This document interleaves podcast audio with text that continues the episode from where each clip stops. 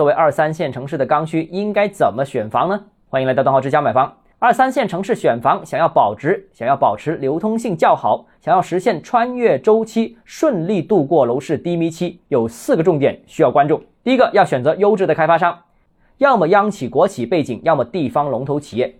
这类企业有信用、有口碑，能实现保交房，能保证交房质量，确定性较高。第二，要选城市核心地段，选拥有成熟而且优质的商业、教育、医疗配套。要尽量选择消费者已经普遍认可的核心板块，三四线城市啊，新区板块较多，未来能不能发展起来，基本还要打一个重重的问号。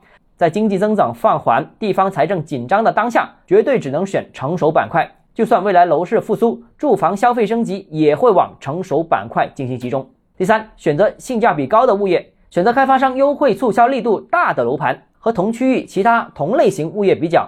要么价格更低，要么品质更高。价格是硬道理，在市场下行周期之下，拿下抄底的价格尤为重要。第四，抢占稀缺资源，或者是区域板块内供应稀缺的房源，一般处于城市核心的高端改善楼盘。部分城市由于实施限价，甚至出现了一二手倒挂的情况，出现僧多粥少的局面，市场热度较高。